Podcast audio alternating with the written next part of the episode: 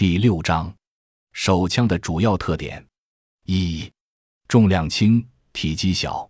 满装枪弹手枪的总重量，军用手枪一般在一公斤左右，警用手枪在八百克左右，便于随身携带。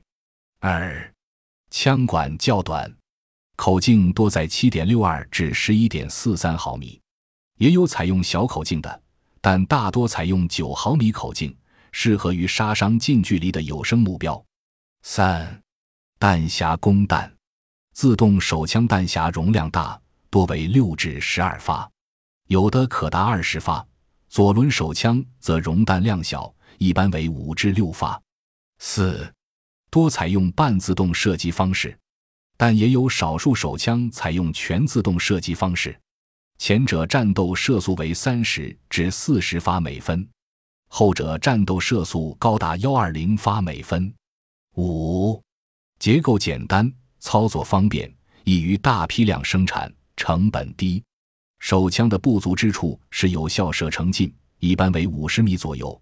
冲锋手枪的有效射程远些，但也不超过一百五十米。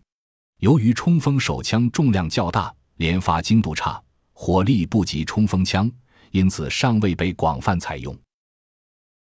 感谢您的收听，本集已经播讲完毕。喜欢请订阅专辑，关注主播主页，更多精彩内容等着你。